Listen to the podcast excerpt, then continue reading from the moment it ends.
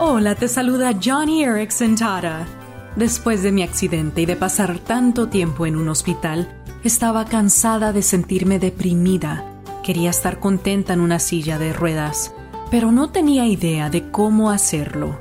Bueno, pronto aprendí que el contentamiento no es un sentimiento. El puritano Jeremiah Burroughs dijo, el contentamiento cristiano es ese estado de espíritu dulce y tranquilo, lleno de gracia que se somete libremente y se deleita en la disposición sabia de Dios.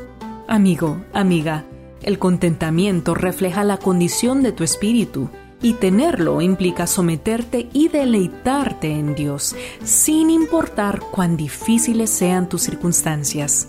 Después de todo, el capítulo 6 de Primera de Timoteo dice que solo si estás satisfecho con lo que tienes, obtienes grandes ganancias.